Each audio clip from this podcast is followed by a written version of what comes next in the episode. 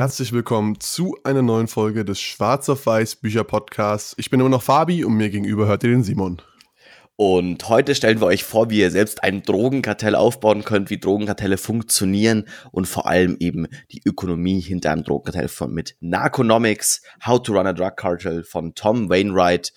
Und ja, Fabian, ist spannendes Buch, du hast es vorgeschlagen, da hat mir auch gleich, okay, was kommt, was kommt jetzt hier, so was ist, was will er mir damit sagen, hier nächstes, nächstes Business-Buch, was, nächstes Business, was wir aufbauen sollen, aber also sehr geiles Buch, können wir gleich schon mal so in die Folge reinstarten. Ja, selbstverständlich möchte ich kein so ein äh, illegales Business mit dir aufbauen, Simon, aber ich finde, es ist ein wahnsinnig geiles irgendwie Einsteigerwerk für, ähm, wie man Unternehmen aufbaut, was, was es für Möglichkeiten gibt, Marketing, Offshoring, Globalisierung und, und, und. Diese ganzen Themen werden alle in dem Buch behandelt. Und der Autor zeigt eigentlich effektiv dadurch, dass er das, äh, dass er die ganzen Kartelle betrachtet wie Unternehmen sehr effektive Wege, was man tun kann, um Kartellen das Handwerkszeug zu legen. Und das müssen wir auch einfach, einfach vorneweg erstmal definieren. Kartelle sind genauso hoch organisiert wie globale Unternehmen, also wie Facebook, Google und so weiter. Die sind gut vernetzt die designen Produkte und produzieren sie und, und liefern sie an die Kunden auf der ganzen Welt aus und die, die jährlichen Umsätze von Drogenkartellen werden auf 300 Milliarden Dollar geschätzt. Das muss man sich mal überlegen. Das ist eine ganze Menge wenn das Unternehmen börsennotiert wäre, würde ich wahrscheinlich investieren. und genau Kein Investment Advice. und der Unterschied ist eben genau, das, dass eben natürlich Kartelle genau eben nicht börsennotiert sind, nicht im, in, im Licht arbeiten, sondern im Schatten. Und aber halt eben im Gegensatz zu diesen vielleicht auch öfters mal Bildern, die man hat, vielleicht auch von verschiedenen Fernsehserien, die man gesehen hat, von diesem, es ist ein bisschen chaotisch, da werden irgendwie Leute erschossen und so weiter und so fort. Und es ist irgendwie das große Gangster-Lifestyle. Äh, Gibt es da sehr, sehr, also eben sehr starke Strukturen auch hinter den Kartellen. Und genau diese Strukturen zeigt der Autor in dem Buch auf und stellt auch ein bisschen dar, okay, wie unterscheiden sich verschiedene Kartelle, um dann zum Ende hin hinzukommen, okay, wie bekommen wir es denn hin, dass wir vielleicht Drogenkartelle kleiner machen oder dass wir sagen, wir bekommen das hin, dass wir die irgendwie halt, dass wir das verhindern, dass da so viel Kriminalität irgendwie passiert. Ganz kurz noch zum Autor, der selbst Journalist und vor allem Wirtschaftsjournalist und ist, glaube ich, eher zufällig so in diese ganze ähm, Kartellrecherche reingerutscht, weil ihn das Thema irgendwie interessiert hat und dabei kam dann dieses Buch heraus.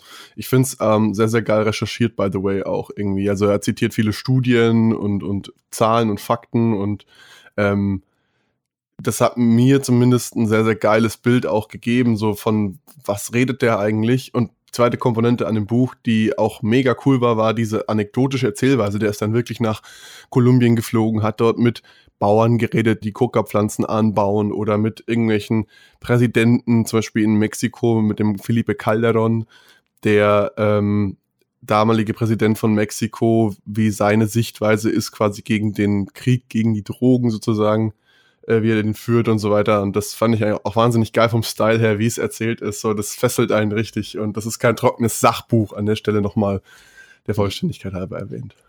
Und auch so, also eben eine Sache, eine These, die er anbringt, ist so ein bisschen immer, es wird ganz, ganz klassisch, wird äh, sich ganz viel auf die, auf den Ursprung der Drogen quasi konzentriert im, in der Verhinderung. Also es ist ganz, ganz viel, dass das Militär dann durch irgendwie durch die Anden in irgendwie Kolumbien durchläuft und irgendwie nach, nach Coca-Farmen sucht, um die dann niederzubrennen, um halt mit der Idee von, okay, wenn es nicht mehr genug Coca-Blätter gibt, dann kann weniger Kokain hergestellt werden. Es muss entweder viel, viel teurer werden oder insgesamt kann weniger auf die Straße am Ende in, in dem Buch, also er ist selber Amerikaner, halt in die, auf die Straße Amerikas kommen um halt einfach dieses Drogenproblem, also hinzubekommen, dass weniger Leute Drogen nehmen am Ende. Und das ist zum Beispiel schon eins von diesen klassischen Fehlschlüssen, die er quasi damit aufdeckt, die er der Politik auch vorwirft, weil einerseits ist es so, es ist halt kein, eben weil es ja nicht öffentlich ist und nicht legal, ist es kein echter, richtiger Markt. Es ist nicht so auf einmal, okay, es gibt weniger Coca-Blätter und jetzt können die Bauern auf einmal viel mehr verlangen, weil der Fall, weil quasi weniger Angebot da ist, eine, die gleichbleibende Nachfrage. Also wenn sich der Marktmechanismus regeln würde und sagt, okay, eben dann wird, könnte der Bauer viel, viel mehr verlangen dafür, die Kartelle hätten Einbußen und vielleicht wäre es nicht mehr so profitabel.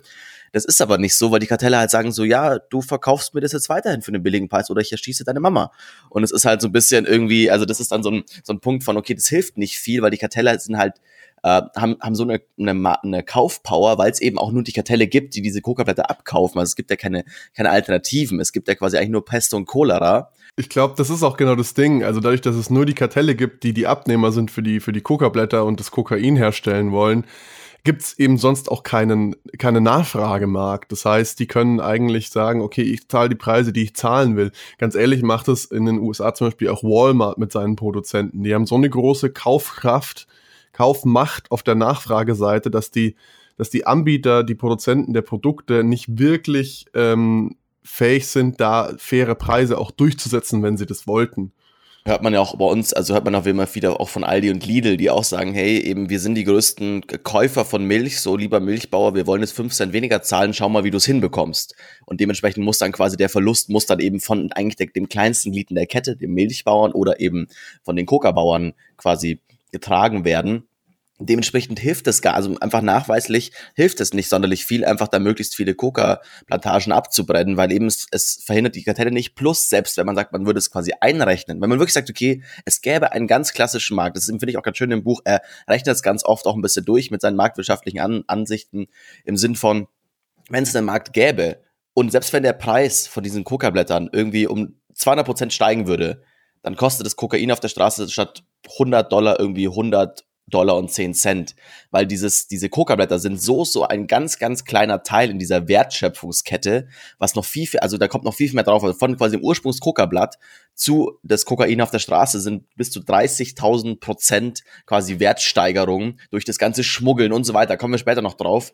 Aber was da quasi halt auf der, auf der Seite passiert, also es hilft gar nicht, diese ganzen Dinge abzubrennen. Es würde viel mehr helfen. Ist zum Beispiel ein erster Ansatz, den er anbietet, sagen, hey, auch nachhaltig gesehen, äh, eben um nicht den, dem kleinsten Bauern irgendwie zu schaden, äh, vielleicht den Alternativen zu bieten, sagen, hey, hier, wir zahlen dir vielleicht ein bisschen eine Subvention, wenn du, keine Ahnung, Tomaten anpflanzt, weil dem Bauern ist es eigentlich egal, der sagt selber, hey, komm, soll doch die Amis, sollen sie sich doch hier hinwegschnupfen, so, das ist doch mir wurscht, so, ich muss meine Familie ernähren. Und wenn ich das am besten kann, indem ich Coca anpflanze, mache ich das, und wenn ich es am besten kann, wenn ich Tomaten anpflanze, dann switche ich eben mein Produkt, weil das für die ist es einfach nur eine Pflanze, die sie halt hochziehen.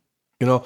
Und äh, ich habe jetzt ganz kurz nochmal die Zahlen rausgesucht an der Stelle. Also laut dem Buch, das von 2016, ähm, wird, äh, werden 350 Kilogramm Coca-Blätter benötigt für ein Kilogramm Kokain. Und die Preise dafür liegen in Kolumbien, also für die Blätter, bei 385 Dollar und für das fertige Kilogramm Kokain bei 800 Dollar. Sobald dieses Kilogramm Kokain aber Kolumbien verlässt, ist es schon ungefähr 2200 Dollar wert. Und sobald es in den USA ist, dieses Kilo, ist es ungefähr 20.000 Dollar wert. Dann wird es halt noch verpackt, klein gemacht und was weiß ich was. Und wenn es dann auf dem Street-Level ist, sozusagen bei den Dealern landet, dann ist es circa 80.000 Dollar wert. Und der Autor geht davon aus, dadurch, dass es gestreckt wird, ähm, ist dieses 80.000 Dollar Kokain, wird es natürlich aufgeblasen, wird es zum Beispiel mit irgendwelchen Streckmitteln gestreckt, weil ich glaube zum Beispiel Milchzucker oder so wird da mal erwähnt, bin mir jetzt nicht ganz sicher. Ähm, und dann hast du eigentlich auf der Street-Ebene sogar Kosten oder einen Wert von 120.000 Dollar für dieses Kilogramm ursprüngliches Kokain, was in Kolumbien noch 800 Dollar wert war. Und das zeigt, glaube ich, ganz gut auch, wenn ich jetzt die Kokablätter, die 350 Kilo Kokablätter, die ich brauche, um Kilogramm Kokain herzustellen, statt 385 Dollar, wenn die 800 Dollar kosten oder so, das macht einfach keinen Unterschied im Endeffekt für den Verbraucher wenn, selbst wenn die Kartelle es zahlen würden, also selbst, okay, also selbst das passiert dann auch nicht mal. Die Kartelle sagen, ja, hey, also klar, ich kann dir vielleicht ein bisschen mehr zahlen, so, aber ich werde dir nicht das Doppelte zahlen auf einmal. Ähm, eben weil es halt so ein nachfragegetriebener Markt ist. Also von daher ist diese, diese, dieser klassische Ding von, okay, wir gehen da hin und wir irgendwie schicken irgendwie das Militär in die, in die Alp, in die Anden und lassen da irgendwie halt Plantagen brennen, einfach nicht sinnvoll, weil einfach das nicht die Haupt, der Hauptwertschöpfung quasi ist. Das ist auch eine Sache, die er immer wieder anspricht, dass da ganz oft Politik in die falsche Richtung gemacht wird. Jetzt ist halt dieses eben hier immer viel Strafe, viel dagegen. Ein Ding, ein weiter Punkt, den er zum Beispiel auch anspricht, ist ein bisschen äh, Gefängnisse, dass er auch sagt, okay, Gefängnisse werden immer falsch gedacht. Das ist Ding ist, dass Gefängnisse quasi ganz oft ist, okay, da müssen böse Menschen hin und böse Menschen müssen bestraft werden und quasi dieses Hauptargument für Gefängnisse müssen möglichst grausam sein, möglichst schlimm, es gibt am besten wenig zu essen, es gibt irgendwie, äh, es gibt schlechte Hygienebedingungen, damit die Leute sagen, boah, ich will da auf gar keinen Fall hin. Und das ist auch wieder so ein, so ein, so ein Trugschluss, weil es wirklich einfach auch, also man das kennt man vielleicht auch ein bisschen aus irgendwelchen norwegischen Gefängnissen, wo die Leute wirklich irgendwie fast schon wie in einer Wohnung wohnen und sich halt fortbilden können, weiterbilden und so, damit sie quasi nach dem Gefängnis eine Perspektive haben. Weil was er meint, ist eigentlich das Gefängnis ist das optimale Recruiting-Zentrum für die Kartelle, weil eh so ist, also gerade in vielen südamerikanischen Staaten ist es so, dass es da quasi einfach aus, aus Bequemlichkeit werden bestimmte Verbrecher in bestimmte, in bestimmte Gefängnisse geschickt, die alle meistens einem Kartell zugeordnet sind, weil sonst hat man so diese klassischen Fernsehserien irgendwie Situationen von, da sind Gang verschiedene Kartells, Gangfights. Im Gefängnis, die halt wirklich passieren, weil irgendwie du bist in einem anderen Kartell als ich, dann stechen sich die Leute im Gefängnis ab und es ist ein großer Bürokratieaufwand, das möchte man nicht, das sagt man, hey komm, wir packen alle vom gleichen Kartell, vom gleichen Schlag quasi ins gleiche Gefängnis, dann sind die wenigstens schon mal untereinander irgendwie ein bisschen friedlicher und es funktioniert auch, der Nachteil ist halt, das ist für, also das ist für die halt einfach das beste Ding, um sich da in Anführungszeichen fortzubilden, da hast du vielleicht mal gesagt, okay, du wurdest irgendwie für irgendwie Essen klauen, wurdest du verknackt, kommst ins falsche Gefängnis und lernst dann irgendwie da auf dem Weg so, ach ja, wie könnte ich denn auch irgendwie Drogen schmuggeln und bist danach auf einmal quasi im Kartell, weil das halt mega als Recruiting funktioniert. An der Stelle möchte ich auch ganz kurz den Film äh, Blow mit Johnny Depp anmerken. Da gibt es ganz ähnliches äh, Szenario, was auf wahren Begebenheiten passiert und der, ich glaube, Jung heißt er mit Nachnamen, der, der, der Charakter, der wird auch im Buch zitiert, lustigerweise, weil die haben auch äh, irgendeinen Plan ausgeheckt, wie sie dann mit dem Flugzeug Kokain von Kolumbien in die USA schmuggeln und das ist, die haben sie ja auch im Gefängnis kennengelernt, die beiden. Und ähm, der Witz an der Sache ist eigentlich dadurch, dass, wie du schon sagst, die, die Gefängnisse so einen schlechten Standard haben, versuchen die Kartelle genau eigentlich das äh, den Häftlingen zu geben, was der Staat, wo der Staat versagt eigentlich, nämlich eine Perspektive danach. Und sobald der Staat funktioniert, sobald der Staat es schafft, die Leute zu trainieren und äh, ihnen eine Perspektive zu bieten nach dem Gefängnisaufenthalt, ist es viel, viel unwahrscheinlicher, dass die Leute äh, anfangen, Drogen zu dealen, sich einem Kartell oder einer Gang anzuschließen und dementsprechend äh, wieder rückfällig werden oder straffällig werden.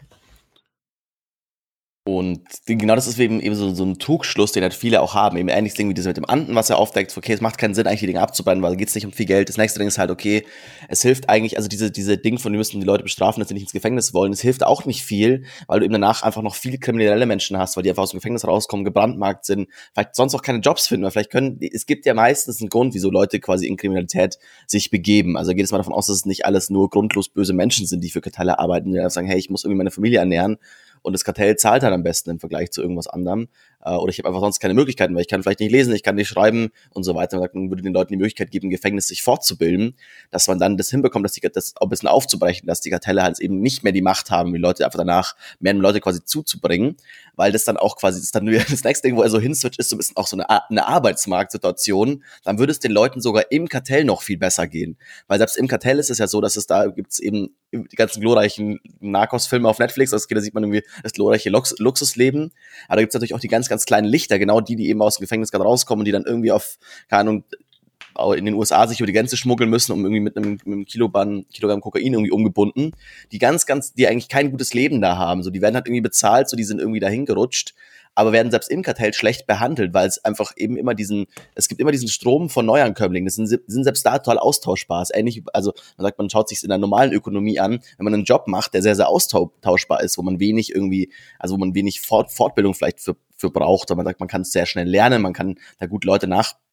nachziehen, dann werden die Leute auch schlecht behandelt. Vielleicht, also sagen wir mal, Amazon-Paketboten. Einfach, man muss irgendwie einen Führerschein haben und das war's so ein bisschen. Der Rest wird immer Amazon an einem Wochenende quasi beigebracht. Dementsprechend sagt Amazon, hey, wir müssen die nicht gut behandeln, weil da sind, da sind Tausende, Millionen da draußen, die das machen können. Und das Gleiche ist da halt auch. Man hat immer diesen Nachstrom von Leuten aus dem Gefängnis, von immer wieder neuen, neuen kleinen Lichtern für die GTL. Dann können die dementsprechend auch die Leute inner, innerhalb schlecht behandeln.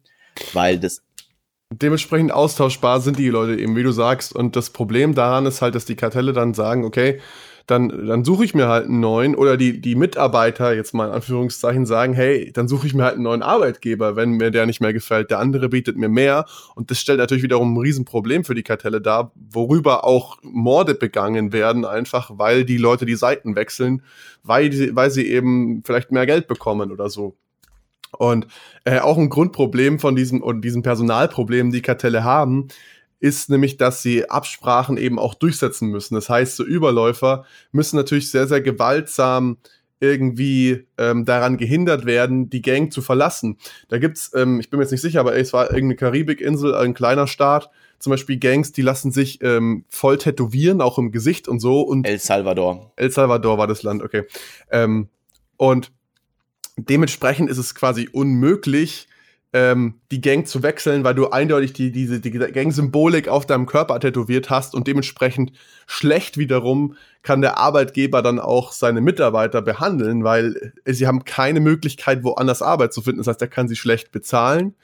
Und ähm, im Prinzip müssen die, also er kann sie ausbeuten in jeder Form und wenn sie halt in den Knast gehen und dann aber eine Möglichkeit bekommen, dort sich zu rehabilitieren, dann ähm, ist kein Nachschub mehr da sozusagen und irgendwann fällt das Kartell des Kartenhaus zusammen, sage ich mal doch ganz, also das genau, das, da vergleicht er quasi in diesem Kapitel auch quasi die, die Kartelle aus El Salvador im Vergleich zu Mexiko. Weil Mexiko hat einen sehr fluktuierenden Arbeitsmarkt quasi, da gibt es verschiedenste Kartelle, die immer versuchen, sich gegenseitig irgendwie auszuboten. Da können Leute halt gut wechseln und dementsprechend relativ gut, in Anführungszeichen, geht's den Leuten im Kartell, weil sie werden einigermaßen gut bezahlt, sie werden nicht irgendwie ausgenutzt im Vergleich zu eben in El Salvador, wo die Leute halt irgendwie so fürs Leben an dieses Kartell gebunden sind, weil genau der Punkt, selbst wenn sich die, wenn die top irgendwie sich fortbilden irgendwie im Gefängnis, die kommen raus und bekommen trotzdem keinen Job, weil alle sagen, hey, du bist von der Gang so, ich sehe das in deinem Gesicht, weil du hast genau dieses Tattoo im Gesicht.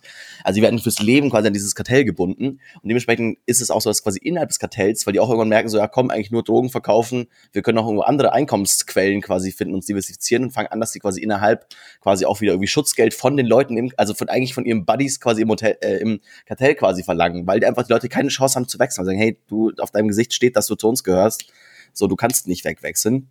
Im Vergleich zu eben Mexiko geht das einfach, ja, dann gehe ich halt zum nächsten. So, dann schieße ich halt da irgendwie ein, ob ich jetzt hier für euch einen schieße oder für deinen schieße, ist so ein bisschen egal. Am Ende geht es mir darum, ich will meine Familie ernähren. Ja, und äh, es ist auch noch ein ganz anderer interessanter Unterschied zwischen Mexiko und El Salvador.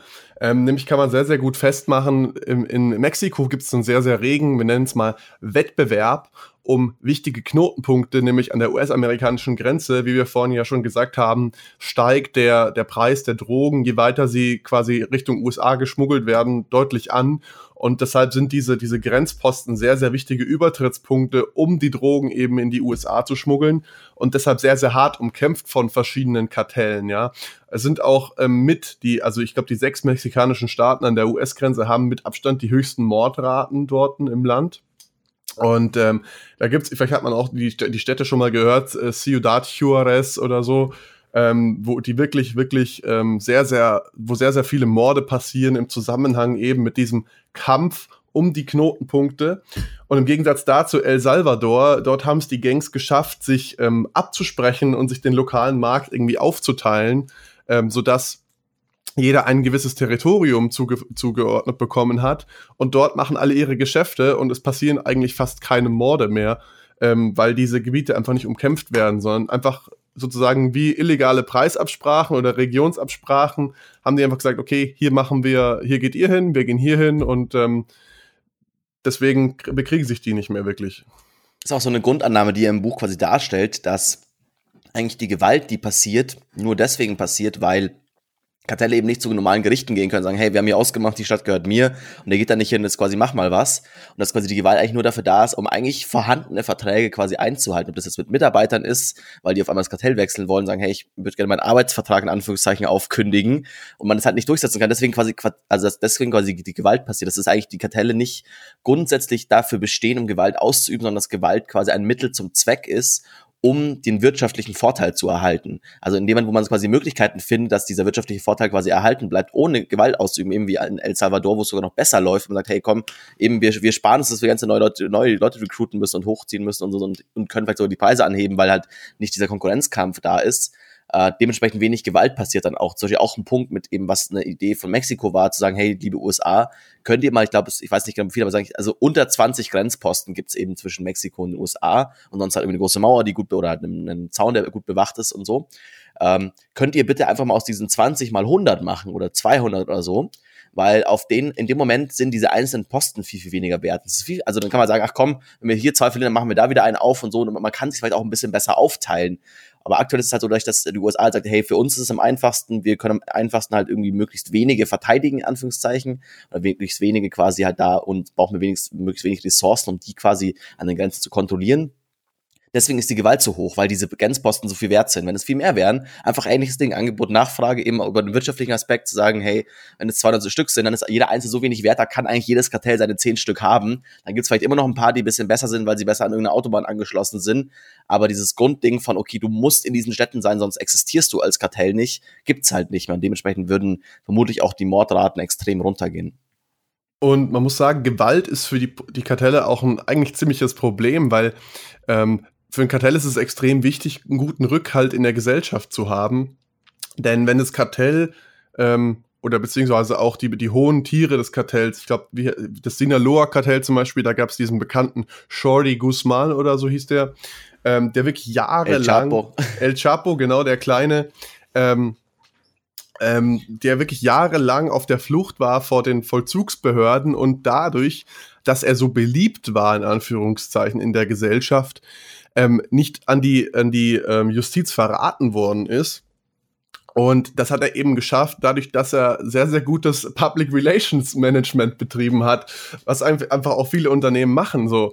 Ähm, und, um, und quasi die, die öffentliche Wahrnehmung wird dann bewusst beeinflusst. Das kann passieren, indem man zum Beispiel sehr, sehr brutal die Nachrichten äh, blockiert, also indem man wirklich gezielt Journalisten verfolgt und umbringt, die ähm, an, äh, an dem Berichtswesen über die, den, den Krieg zwischen den Kartellen und so teilnehmen, was, was ich total krass finde. Da gab es dann diese, diesen Fall, dass wirklich zwei konkurrierende Kartelle dieselbe, dieselbe Zeitung irgendwie angegriffen haben und die eine, das eine Kartell wollte die Geschichte gedruckt haben und das andere Kartell wollte die Geschichte gedruckt haben und die, die Story, die sie dann gedruckt haben, war dann so, ja Leute, wir wissen nicht, was wir drucken sollen, ihr sendet uns hier Mixed Signals und ähm, das, das fand ich echt, äh, das fand ich richtig krass.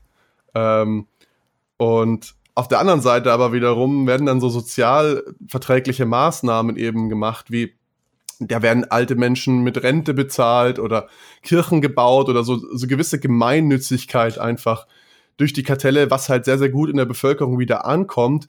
Und ich weiß nicht, wer zum Beispiel auch Narcos gesehen hat, da gibt's ja auch dann, ich will jetzt nicht spoilern, aber ähm, ich, es beruht ja auf einer wahren Geschichte, deswegen glaube ich, ähm, kann man das schon sagen. Ansonsten hört einfach kurz weg dass ähm, zum Beispiel Pablo Escobar, als er auf der Flucht ist, ja auch von sehr, sehr vielen Leuten aus der Bevölkerung unterstützt wird dabei, dass er eben nicht entdeckt wird. Und das funktioniert eben genau dadurch, dass hier einfach auch an der Stelle, wo der Staat wieder versagt, das Kartell einspringt und eben für die Bevölkerung auch gemeinnützig was Gutes tut. So, so doof das klingt, aber ähm, so funktioniert das leider. Genau, da gibt's, da wird dann quasi ganz klassisch das auch irgendwie, er nennt es, er nennt es CSR, Corporate Social Responsibility, irgendwie ausgeübt, eben als wenn er sagt, okay, auch McDonalds irgendwie sagt, okay, wir machen jetzt auch grün oder hey, wir bauen irgendwie hier einen, wir bauen hier eine Uni oder wie auch immer. Äh, passiert eben von den Kartellen genauso und es ist quasi okay, tu Gutes und sprich drüber. Dementsprechend gibt es dann auch irgendwie Social Media Teams innerhalb des Kartells, das ist total abgefahren, irgendwie dann sagen, okay, die teilen dann diese Informationen irgendwie und versuchen dann ganz bewusst zu sagen, hey, den folgenden Mord, dass der vielleicht eher nicht irgendwo geteilt wird oder so, oder dass teilweise auch die Kartelle sagen, nachdem die Morde passiert werden, werden die Leichen möglichst schnell weggeräumt, damit einfach nicht darüber berichtet wird, einfach um diesen Rückhalt in der Bevölkerung nicht zu verlieren, dass sie nicht immer sagt, okay, okay jetzt irgendwie irgendwann Jetzt kümmern wir uns selber darum, indem wir einfach dem Militär verraten, wo eben halt bestimmte wichtige Köpfe oder so sind, des jeweiligen Kartells, weil es quasi so lange eigentlich alle außenrum von diesem Kartell profitieren, also wie auch in einer normalen Firma. Es wird, vermutlich wird die USA niemals wirklich große, fette Schritte gegen irgendwie Amazon, Google und Facebook irgendwie ein, äh, beginnen, weil einfach die USA sehr stark davon profitiert, was sowohl Steuern als auch irgendwie halt Arbeitskräfte irgendwie angeht. Und das gleiche ist mit dem Kartell genauso. Das ist eine Riesenfirma. Und wenn da irgendwie sagt, okay, alle außenrum profitieren von, hey, die Leute sagen, hey, hier wird mal eine Schule gebaut oder irgendwie hier gibt's da irgendwie mal kostenloses Essen irgendwie für die Armen. Der Staat sagt auch, ja, wir profitieren auch davon, zwar nicht durch Steuern, aber jeder von uns bekommt hier mal ein bisschen Geld zugesteckt. Also natürlich passiert auch viel da irgendwie durch, ja, aber halt viel, viel durch Bestechung irgendwie auch. Ähm, und irgendwie alle außenrum dementsprechend stabil ist, steht das Kartell auch da. Es ist eine sehr, also eben, es ist sehr politisch, es ist sehr stark auch orientiert an eine normale Firma. Es wird halt mit einem bisschen anderen Mitteln ge gekämpft, aber man sieht auch, oder es ist auch, was er darstellt, man merkt, dass die Kartelle sich auch an ganz klassischen Entrepreneurship-Prinzipien oder einfach auch an Firmen irgendwie orientieren. Genau dieses Greenwashing und so, das irgendwie bewusst zu betreiben, wie Social Media, äh, denn eben PR-Arbeit, also Pressearbeit, wie gesagt, okay, wie bekommen wir das hin? Zum Beispiel auch gegenseitig zu sagen, hey, wie bekommen wir das hin? Nicht, dass nur für uns gut ist, sondern dass wir anderen Kartellen schaden. Dem zum Beispiel ganz geschaut wird, dass ganz, ganz viele schlimme Stories quasi über andere Kartelle verbreitet werden. Da haben wir ja genau der gegenteilige Effekt quasi, dass die Bevölkerung sagt, boah, jetzt, jetzt reicht's uns aber, hier, dieses Kartell tötet bei uns alle immer. Vorher, als das andere da war, war alles besser. Jetzt verraten wir die mal. Also ist aus, aus klassischen, irgendwie aus, aus der klassischen Wirtschaft quasi auch viele Ideen übernommen werden um damit selbst irgendwie Marketing zu machen und einfach auch dauerhaft zu überleben. Am Ende muss man echt sagen, es geht eigentlich nur ums Geld. Also es, da es auch, er spricht im Buch auch an, es geht natürlich viel um Drogen, aber es wird dann, gibt es auch Schutzgeld. Also es wird quasi auch dann diversifiziert in verschiedene andere Bereiche, weil dann zum Beispiel auch teilweise das Drogending sich nicht mehr so lohnt. Dann wird irgendwie, dann geht's in Menschenschmuggeln, da jemand schmuggelt quasi illegale Einwanderer oder unregistrierte Einwanderer in die USA. Uh, äh, und einfach da quasi wie eine große Firma sich zu diversifizieren, okay, wir möchten nicht mehr nur von den Drogen abhängig sein, äh, aber auch da sehr, sehr ähnlich zu denken. Ja, und im, im, zu dem Thema Diversifikation, by the way, ähm, da, da, wird nicht natürlich nicht nur in ähm, andere Drogen diversifiziert, also ein Kartell hat meistens mehrere Einkommensstränge, ob das jetzt Kokain ist, ob das Marihuana ist oder ich glaube seit ein paar Jahren in den USA auch sehr wieder popu äh, sehr populär wieder äh, Heroin leider und ähm, wird hier auf verschiedene Standbeine sozusagen diversifiziert, falls eins wegbricht, falls die USA jetzt zum Beispiel als der Hauptmarkt ähm, für mexikanische Drogen und kolumbianisches Kokain ähm, kein Kokain mehr möchte, dann haben sie halt andere Rauschmittel, die sie anbieten können. Und ähm, wie du schon gesagt hast, eben seit kürzlich auch Menschenschmuggel immer interessanter geworden, dadurch, dass die USA eben die Grenze so aufgerüstet hat. Mit Drohnen, Wärmebildkameras, Echoscans für unterirdische Tunnel und was weiß ich nicht alles. Ähm, es ist natürlich viel, viel schwieriger ge geworden, über die Grenze zu kommen. Früher haben das die Leute teilweise noch alleine geschafft und zu Fuß und keine Ahnung. Und heutzutage brauchst du da einen richtig professionellen Guide, die werden Coyotes genannt, die die Leute dann über die Grenze führen in kleinen Gruppen. Und dementsprechend ähm, teuer ist das Ganze auch geworden, weil die Menschen, die über die Grenze wollen, haben meistens Motive, wie zum Beispiel, sie wollen wieder zu ihren Kindern oder sie haben Familien in den USA. Und ähm, die werden eigentlich jeden Preis zahlen, um über die Grenze zu kommen. Und das heißt, das Kartell kann dementsprechend auch den Preis einfach immer weiter nach oben pushen. Ganz klassisch Angebot und Nachfrage wieder. Und also deswegen, das ist, ich finde ich find lustig, das ist, eben, das ist wie viele Sachen, die man aus irgendwie anderen Wirtschaftsbüchern kennt. Ich meine, Fabi auch so, wie, wie ich weiß am Anfang, so wie, wie er selber ein, Buch, ein, ein Geschäft aufbauen könnte, weil eben an sich das, die Kapitel so strukturiert sind, eigentlich nach klassischen Marketingmaßnahmen und nach klassischen Maßnahmen, die quasi auch in großen Unternehmen vorkommen, eben als hier auf das Beispiel Kartell, um es ein bisschen schmackhafter zu machen oder ein bisschen interessanter zu machen. Äh, ein weiterer Punkt davon ist zum Beispiel eben nicht nur, dass okay, es wird qualifiziert, sondern auch, abgesehen davon passiert dann Franchising, also wie McDonalds. Also, wenn ihr das nicht wisst, Franchising ist quasi diese, die sagt, man verkauft quasi die Marke weiter, man verkauft ein Konzept, ohne wirklich die eigentlich vorhandenen lokalen Ressourcen wirklich zu verwalten. Also im Sinne von McDonalds ist es so, der Großteil der McDonalds Filialen, die ihr seht, gehören nicht der McDonalds Mutterfirma. Also nicht so irgendwie wie bei ich glaube, bei Aldi ist es so, Aldi gehören tatsächlich, glaube ich, alle Filialen. Das ist kein Franchise-System. Aber McDonalds ist so, so, wir könnten jetzt Fabi und ich jetzt sagen, entscheidend, boah, cool, wir glauben, irgendwie hier McDonalds würde Sinn machen. Ich glaube, da können wir unsere goldene Nase verdienen, unser goldenes, goldenes M, mit dem goldenen M eine goldene Nase und dann äh, sagen wir, hey, wir suchen uns irgendwie Standort raus und so weiter, dann melden wir uns bei McDonalds, sagen, wir würden das gerne machen. Und dann verkaufen die uns quasi eine Lizenzgebühr, also verkaufen uns dieses ganze System dahinter, auch die Zulieferer und so, aber am Ende quasi das, das, das wirtschaftliche Risiko tragen wir, wenn am Ende das nichts wird, dann sagt McDonalds, ja, schade, wir haben trotzdem unsere Lizenzgebühren irgendwie kassiert. Und natürlich hilft dann auch der Franchise Geber auch irgendwie dann den lokalen Leuten. Aber es ist halt erstmal, also es wird ein bisschen Risikodiversifizierung plus McDonalds konnte, deswegen ist McDonalds auch so groß geworden, wahnsinnig schnell damit skalieren, weil man halt nicht selber super viel Kapital braucht, sondern auf andere Leute auslagern kann.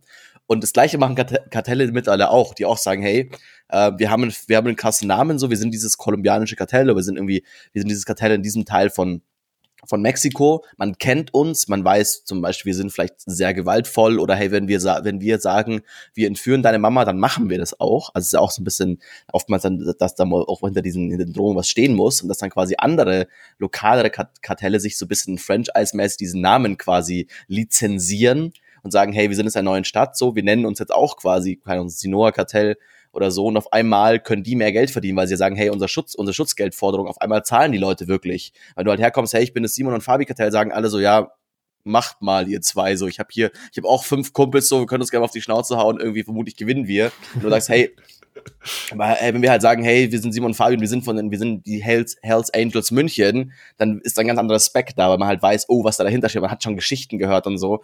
Und die Kartelle verdienen halt irgendwie fleißig mit, weil sie auch quasi ihre Lizenzgebühren ein bisschen quasi verdienen, vielleicht auch teilweise an diese, an diese lokalen Franchisees dann auch irgendwie Drogen verkaufen, um es dann, dass die das dann vor Ort weiterverkaufen können.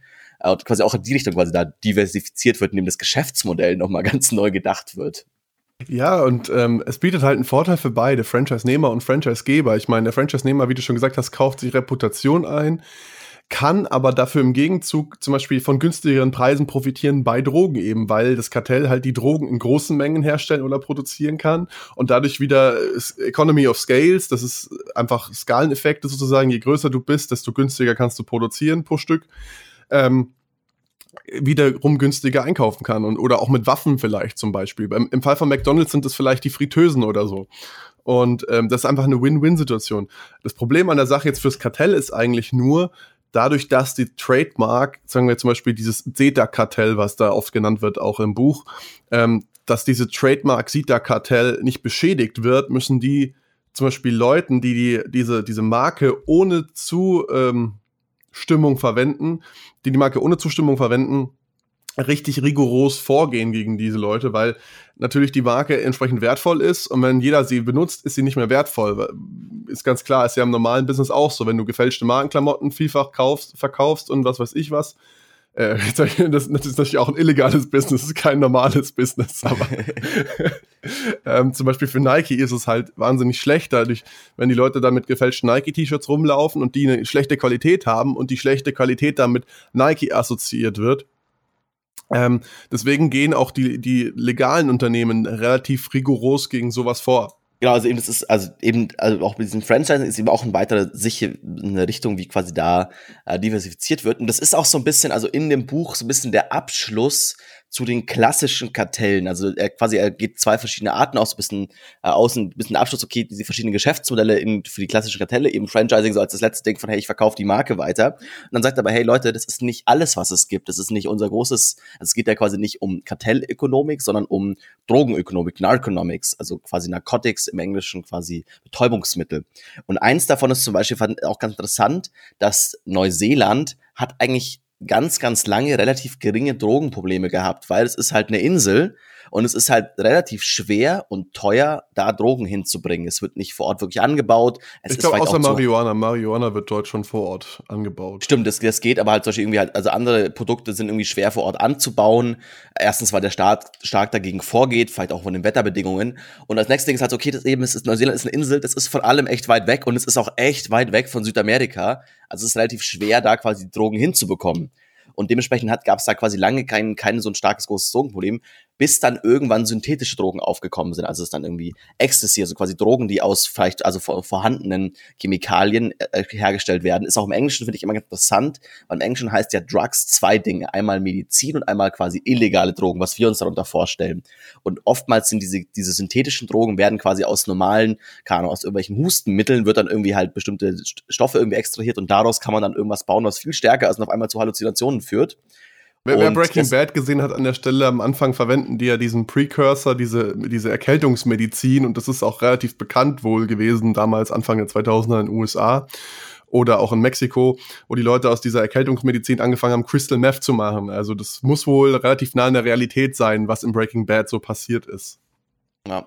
Und, aber das ist dann eine Sache, Hustenmedizin gab es halt in Neuseeland auch. Und es gab auch quasi, also diese chemischen Möglichkeiten gibt es halt überall, wo man hat man irgendwie Leute, die sich mit Chemie auskennen. Und deswegen hat sich in Neuseeland eine ganz, ganz interessante neue Industrie entwickelt. Erstmal natürlich eben diese synthetischen Drogen. Es gab auf einmal gab es dann irgendwie Ecstasy und irgendwie synthetisches Marihuana und so weiter, so quasi ähnliche Effekte. Ähm, das wurde dann noch natürlich relativ schnell wie überall auf der Welt irgendwie verboten. Und dann gab es da verschiedene Leute, die sich gesagt haben, hey, wir sind viel schlauer, weil nämlich wie eigentlich fast überall auf der Welt Drogenpolitik funktioniert, ist mit einer Verbotsliste. Also es gibt quasi dann eben gerade für synthetische Drogen diesen Punkt von, hey, es kommt eine neue äh, Droge auf, Ahnung, MDMA, ich kenne jetzt die chemische Formel nicht, hätten müssen wir mal komisch alles chemisch nochmal lesen, wenn ihr euch das irgendwie anschauen wollt. Ähm, und dann wird gesagt, ah, okay, genau dieses, dieses Molekül ist eben nicht gut für den Körper, macht Leute verrückt, das wollen wir nicht. Wir verbieten dieses Molekül. Und jetzt kam dann quasi irgendwann diese, diese, diese Legal High, diese Industrie darauf zu sagen, hey, warte mal, wir können das ja ganz, ganz wenig verändern. Der Effekt verändert sich nicht so stark, aber das ist ein neues Molekül und damit nicht verboten, damit erlaubt. Und ich hast du dieses Ding, dass irgendwie, das ist auf einmal ist man in so einem Katz- und maus zwischen sehr, sehr hochprofessionellen Chemikern, die sagen, hey, wir können uns hier, ne, wir können hier quasi Drogen verkaufen und die erlaubt sind, also keine verbotenen Drogen, weil sie noch nicht, also der Staat war noch nicht schnell genug, sie zu verbieten. Auf einmal hat man so ein Katz-und-Maus-Spiel von, okay, der Staat versucht es zu verbieten, okay, gut, da, da haben die schon wieder fünf neue Rezepturen irgendwie in der Hinterhand. An dem Tag, wo es verboten ist, wird dann das Neue raus, auch wieder, wo irgendwie eine, eine chemische Bindung mehr dran ist. Und das ist deswegen einerseits natürlich für dann diese Verkäufer sehr schön, weil es ein legales Business ist. Man kann das da kann man sich legal anstellen lassen, kann man irgendwie online auf Jobboards schauen, hey, ich bin Chemiker, ich würde da gerne mitarbeiten. Ähm, der Nachteil ist natürlich, dass je mehr man damit rumpuncht, desto schlechter werden diese Drogen, werden diese Stoffe, weil man am Ende das Problem hat, okay, man will ja eigentlich, möchte man ja gerne irgendwie den Effekt von Ecstasy haben, darf man aber nicht und dementsprechend hat man irgendwie den, den, so einen Zombie-Modus, also irgendwie zum 15. Mal aufgeweckt mit vier, fünf neue verschiedenen Bindungen dazu, neues Zombie-Ecstasy, was vielleicht ganz, ganz viel, viel schlimmere Nebenwirkungen eben hat. Und das Kritische daran ist vor allem, dass diese Drogen, diese Legal Highs, nicht äh, beworben werden dürfen. Das heißt, wenn jetzt zum Beispiel ein Kunde in so einen Laden geht, wo die verkauft werden, darf der Verkäufer nicht mal Auskunft darüber geben, was macht das überhaupt mit deinem Körper und ähm, das Problem ist hier einfach, dass die Drogen immer unsicherer werden und immer gefährlicher werden für die Nutzer. Und sobald halt was passiert, werden sie verboten. Und wie du sagst, es gibt sich dann einfach so ein Kreislauf, dann wird wieder was Neues, Schlimmeres hergestellt und so weiter. Und das ist eigentlich ziemlich gefährlich. Und deshalb hat zum Beispiel Neuseeland versucht, dagegen vorzugehen, indem sie sagen, okay, ähm, wir lassen jetzt alle Drogen nicht mehr zu, sozusagen. Also quasi wir, wir alle, alle chemischen neuen Verbindungen werden erstmal auf eine Sperrliste gesetzt, so. Also es gibt keine, keine Blacklist mehr, sondern nur noch eine Whitelist sozusagen. Was ist erlaubt und alles andere ist verboten. Und ähm, das Problem daran war aber dann in der Bevölkerung, in der Politik wurde das so wahrgenommen, als wir, wir testen jetzt die Drogen und dann ähm, werden die als legal zugelassen, als würde das ähm, als würde die, die, die Politik sagen, okay, diese Droge ist jetzt legal, die ist sicher, ihr dürft euch berauschen. Und das war wohl einfach ein bisschen zu viel, um äh, den Rückhalt in der Bevölkerung zu handeln. Und deswegen wurde das Gesetz leider nicht durchgedrückt. Genau, das, jetzt gibt's tatsächlich, aber es wurde irgendwie halt nie irgendwie dann genutzt. Äh, plus ein weiteres Problem ist halt auch, okay, diese ganzen ursprünglichen Verbindungen sind ja schon verboten. Also man hat ja quasi die Historie von, man hat davor dieses Katz-und-Maus-Spiel.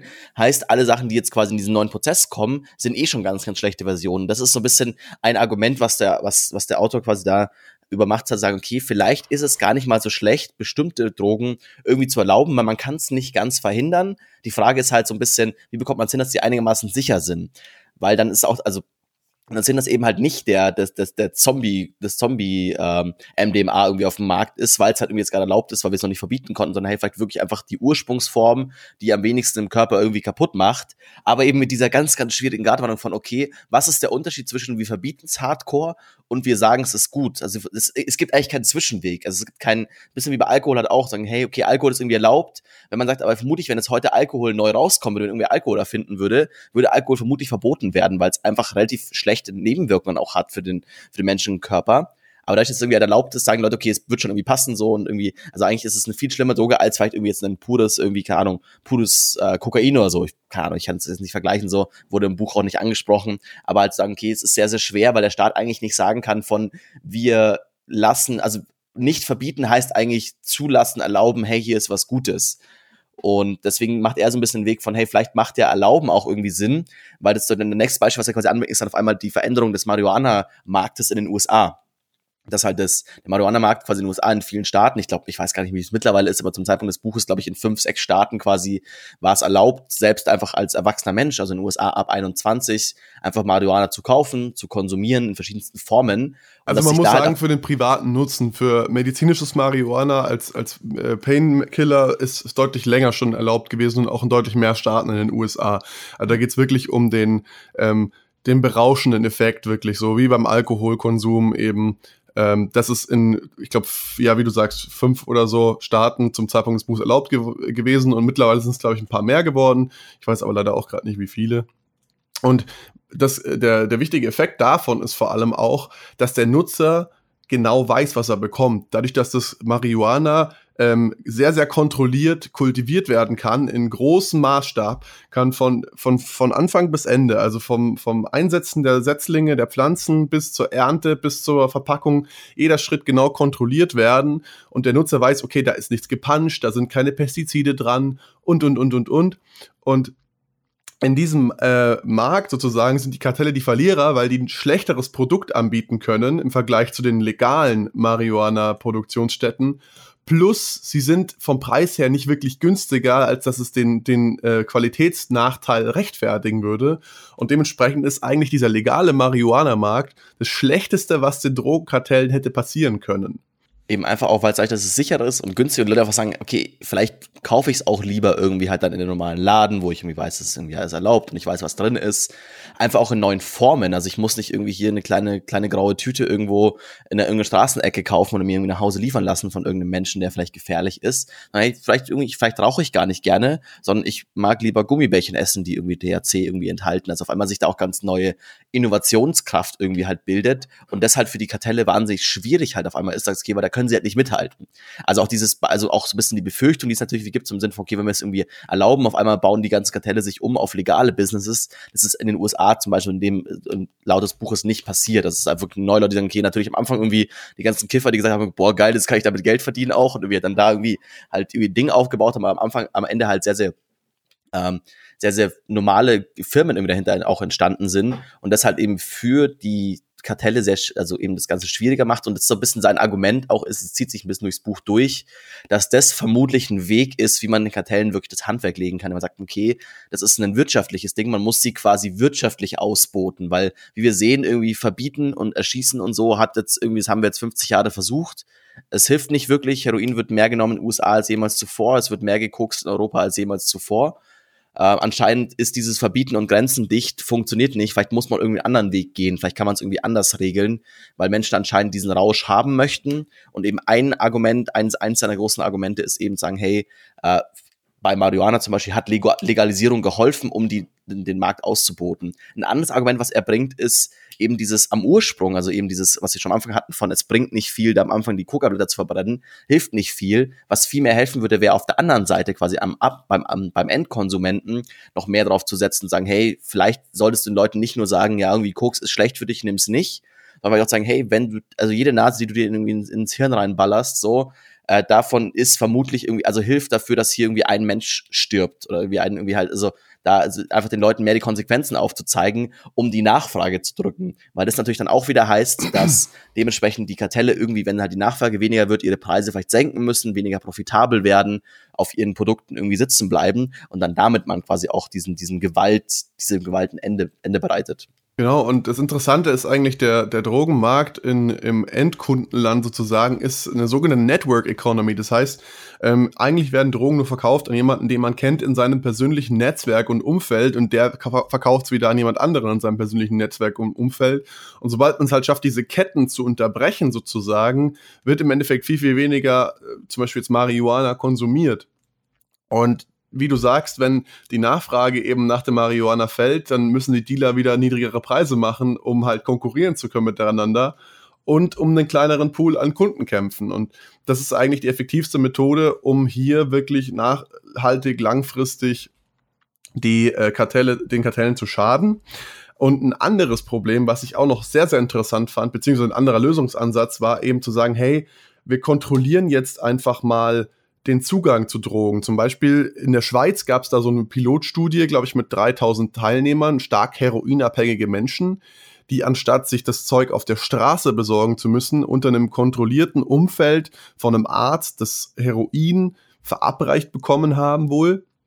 Was natürlich an einer Stelle passiert, es wird dann staatlich bezahlt, ja. Das heißt, die müssen, äh, die, die Abhängigen müssen nicht mehr versuchen, ihren Arm zu verkaufen, um an einen neuen Shoot zu kommen, so oder wie man das nennt.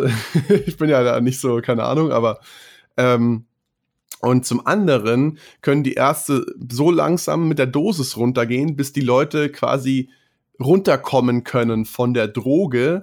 Und der langfristige Schaden für die Gesellschaft ist so, so viel, viel geringer, als wenn du sagst, okay, wir lassen die einfach im Illegalen, die müssen weiterhin, die müssen vielleicht selber dealen, um sich ihren Konsum finanzieren zu können, die müssen illegale Handlungen begehen.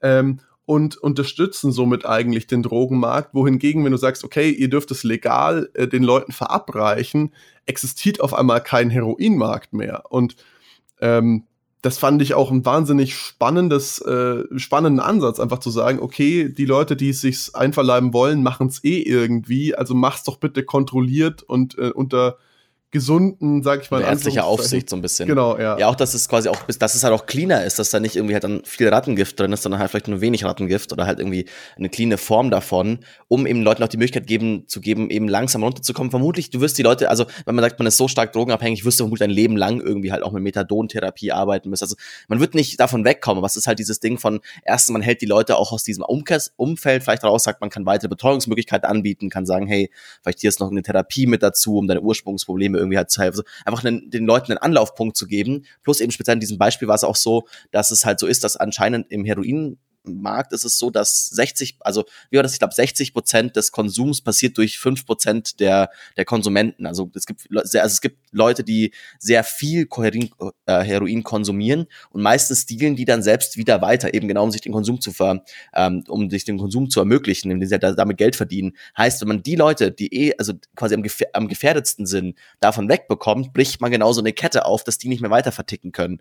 Und dann auf einmal hast du wieder mehr Leute, die sagen, hey, ich weiß gar nicht, wo ich es kaufen soll, dann nehme ich es vielleicht nicht oder ich nehme nur wenig davon, wie auch immer.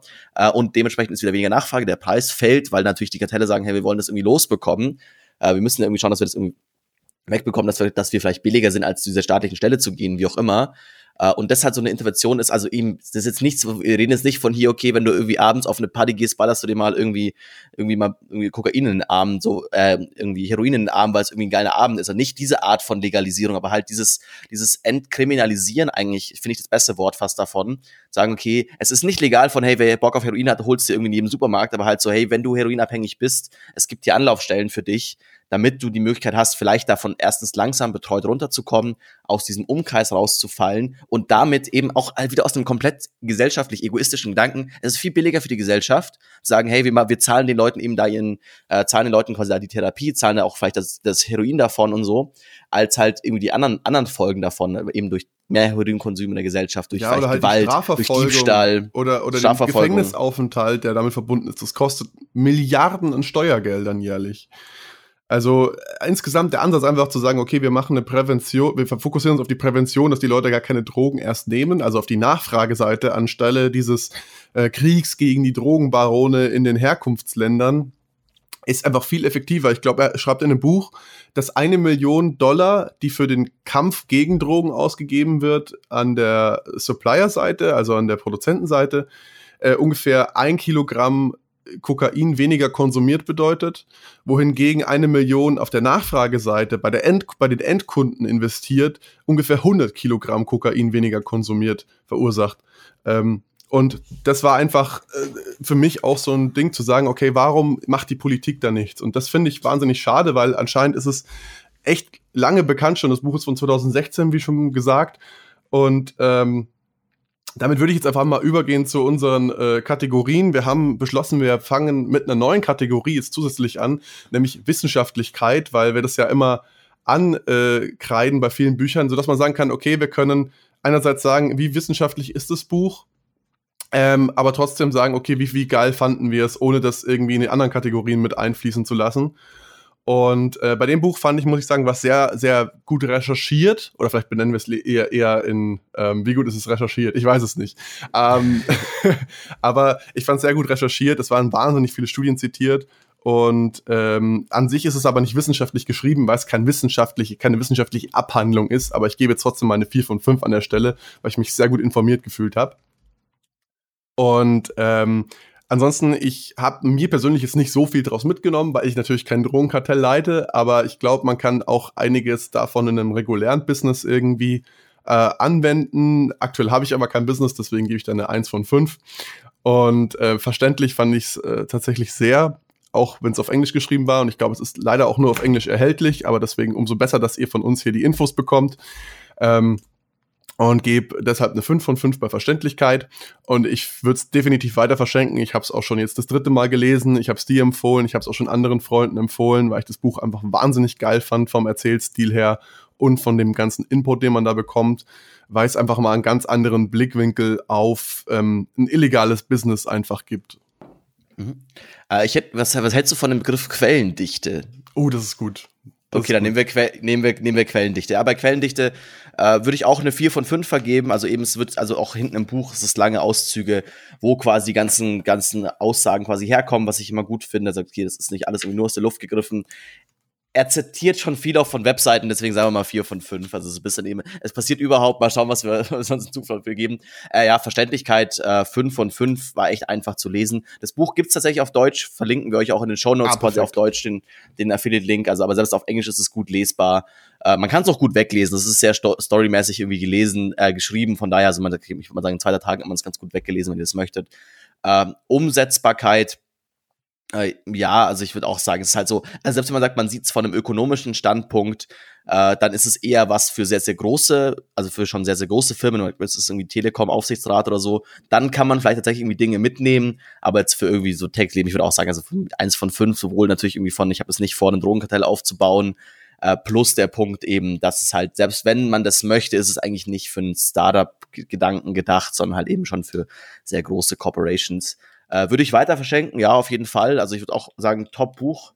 Kann man nur weiterempfehlen. Auch, glaube ich, ganz sinnvoll für euch zu lesen. Wir haben jetzt schon natürlich schon einen großen Überblick, wir sind eigentlich über alle Kapitel so einmal ein bisschen drüber gelaufen, aber gerade die einzelnen Argumente und so sind da schon nochmal gut, wenn ihr sagt, schaut sie euch selber an, eben sonst dazu, wenn ihr das wollt.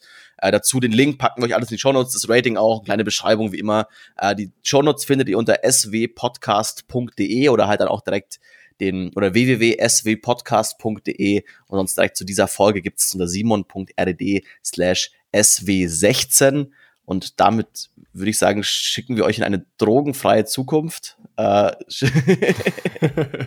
Hoff, hoffen wir es, dass ihr nicht auf der Konsum dass ihr nicht auf der Konsumentenseite seid, und sonst hören wir uns in zwei Wochen wieder mit ganz tollem neuen Wissen in euer Ohr, in euren Armen. Genau, und die nächste Folge, will ich noch ganz kurz anmerken, wird eine besondere, weil ja bei uns Bundestagswahl ansteht und deshalb möchten wir uns ein bisschen mit euch über das politische System unterhalten. Nur schon mal als Teaser, falls ihr Bock drauf habt. Genau, wird unsere, unsere Wahlepisode. Keine Angst, es wird kein Parteienprogramm, aber erstmal so grundsätzlich, okay, was ist eine Erststimme, was ist eine Zweitstimme, dass ihr vielleicht so mal drei Tage vor der Wahl nochmal genau wisst, oh, was, was, was soll ich eigentlich wählen, was muss ich denn da machen? Genau. Und in diesem Sinne schicke ich euch in eine wohlverdienten zweiwöchentlichen Pause von uns. Macht's gut, bis bald. Ciao. Dann, ciao.